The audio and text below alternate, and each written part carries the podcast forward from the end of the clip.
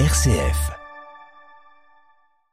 Bonjour à tous. Jean-Marc Rose, jusqu'alors premier vice-président du conseil départemental de la Marne, a été élu ce matin lors de l'assemblée plénière du conseil départemental, nouveau président du conseil départemental de la Marne.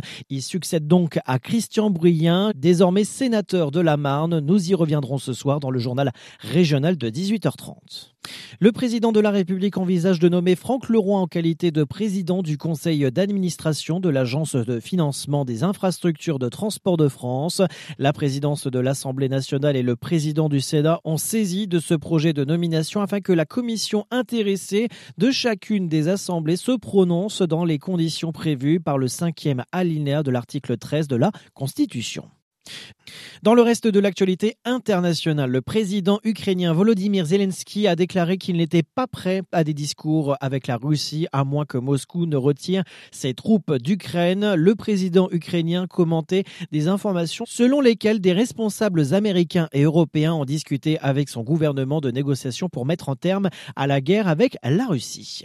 Le projet de loi immigration arrive au Sénat aujourd'hui, projet de loi controversé que la droite entend durcir et que la gauche refuse de voter. Un projet de loi plusieurs fois repoussé, notamment pour ce qui concerne la question des métiers en tension.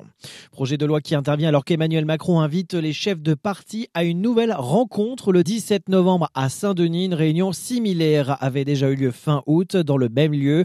Le président de la République propose notamment de poursuivre les réflexions sur les pistes d'évolution du référendum notamment. C'est une première. Éric Dupont-Moretti, ministre de la Justice, toujours en fonction, est jugé à partir d'aujourd'hui pour des soupçons de prise illégale d'intérêt. Il comparait devant la Cour de justice de la République. C'est la seule institution habilitée à juger les ministres, anciens ministres ou secrétaires d'État pour des crimes et des délits commis dans l'exercice de leurs fonctions. On reproche à Éric Dupont-Moretti d'avoir usé de sa fonction de ministre pour régler ses comptes avec des magistrats avec qui il avait eu des différends lorsqu'il était avocat.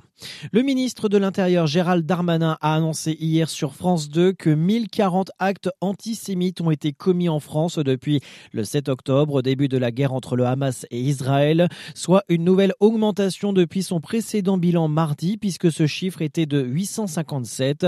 Parmi ces personnes interpellées figurent 102 étrangers qui se voient retirer leur titre de séjour, assure Gérald Darmanin. La France balayée ce week-end par la tempête Domingo qui a fait au moins 8 blessés après le décès samedi en Bretagne d'un agent de Enedis mobilisé après la violente tempête Ciaran.